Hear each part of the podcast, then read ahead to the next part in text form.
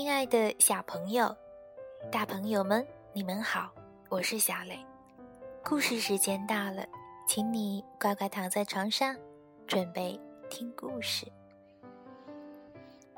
今天故事的名字叫做是谁毁了我的家。一场洪水冲垮了大熊的家园他手持宝剑要将凶手砍成两半可如果错在自己那又该怎么办呢？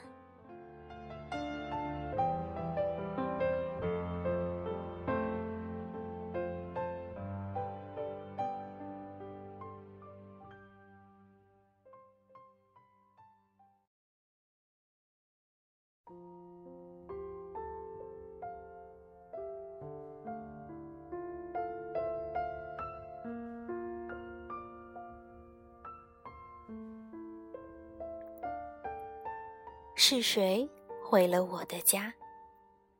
意大利，大卫·卡利，著，意大利，吉安·路卡·富利会，陈柏霖译。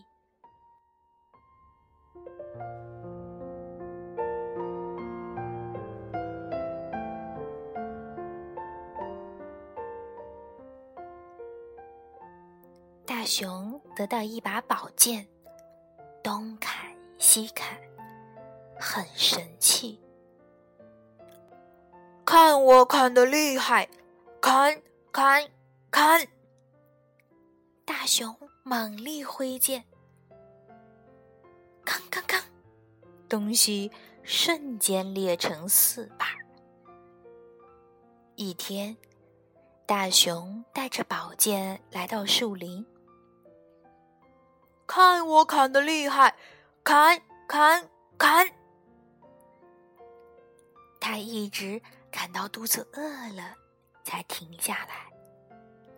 树干断的东倒西歪树枝掉的满地都是。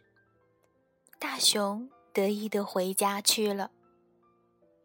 他住在一间小木屋屋里有好多宝物第二天早上，忽然来了滚滚大水，冲倒了木屋。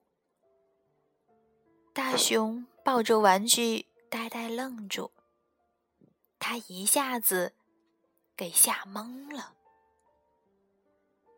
大熊跳起来大吼，是谁毁了我的家，等我抓到他，一定要把他砍成两半。大熊走到水坝抓住看守闸门的两只水獭大喊你们害我的家被大水冲倒我要把你们砍成两半。哦不是我们的错是山猪突然冲过来吓得我们赶快跑根本没时间关闸门要怪就怪山猪等我找到山猪一定把它砍成两半。大熊说山猪不难找它只有一只耳朵。水獭说大熊看见一只山猪躺在地上嗷嗷叫仔细一看它只有一只耳朵。好啊就是你害我没地方住，我要把你砍成两半。等一等，不是我的错。我好端端的在树林里画画，突然狐狸朝我射了一箭，射下我的一只耳朵，然后又咻咻两只箭射中了我的屁股。我痛的跑去找水獭帮忙。哪里是吓他们？要怪就怪狐狸。等我找到狐狸一定要把它砍成两半。大熊说。呃狐狸不难找它的眼睛一只是棕色一只是蓝色。山猪说。大熊找到狐狸它正气呼呼地坐在家门口。大熊举起宝剑，大吼一声：“你乱射箭，射中了山猪，害它痛得乱冲，把水獭吓跑了，所以水坝闸门才没关好，我家才会被大水冲倒。我要把你砍成两半！”啊，等一等！小鸟飞到这里，要把水果全吃光。我射箭是想把它们赶走，要怪就怪小鸟。狐狸说：“哼，等我找到小鸟，一定要把它们全都砍成两半。”大熊说：“大熊找到在树枝上唱歌的小鸟，他大吼：‘你们几个毁了我的家！’”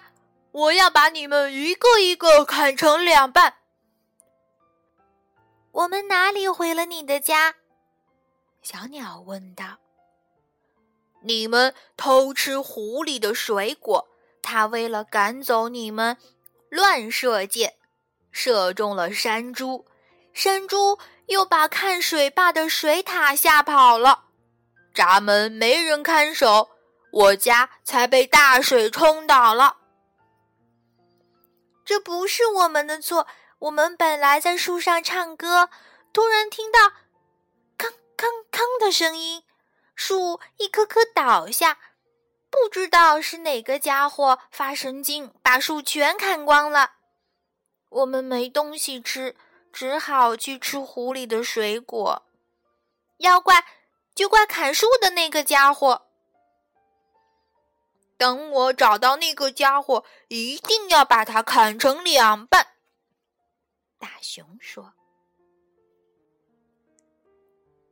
小鸟带着大熊来到树林里。当大熊看到地上断成几节的树干时，一下子愣住了。咦，这片树林不就是自己昨天试宝剑的地方吗？一旁的小鸟说：“只要找出这个家伙，你就可以把它砍成两半。”大熊傻眼了，原来自己才是惹出所有麻烦的人，这下可怎么办？他可不想把自己砍成两半儿。想了一会儿。大熊决定负起责任。他先找到水獭，说：“我把盾牌送给你们，下次再有人冲过来，你们就不用害怕了。”接着，他找到山猪：“我来帮你把剑拔出来，忍耐一下。”大熊还在山猪的屁股上贴了创可贴。大熊又去市场买了两大袋水果，拎到狐狸家。他说：“在这些树结出果子之前，你先用这些水果做果酱吧。”最后，大熊回到空旷的树林，种下一小批树苗。他对小鸟说：“不好意思。”请你们耐心等待，这些小树苗总有一天会长成大树。在那之前，请你们先跟我一起住吧。大熊用宝剑和砍掉的木头盖了一间大木屋。大木屋有很多圆窗户，小鸟们叽叽喳喳，唱起了。欢乐的歌。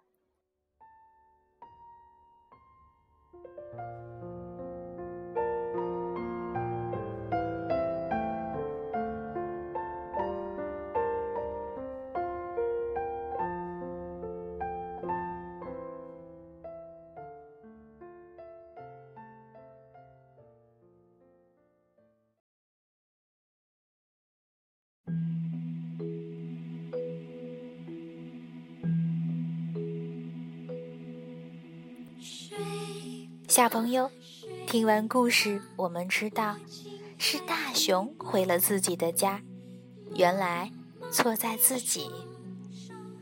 但是他没有把自己砍成两半，也没有因为羞愧置之不理，而是负起责任来，用自己的实际行动去弥补自己犯下的错误，帮助小动物们解决了难题。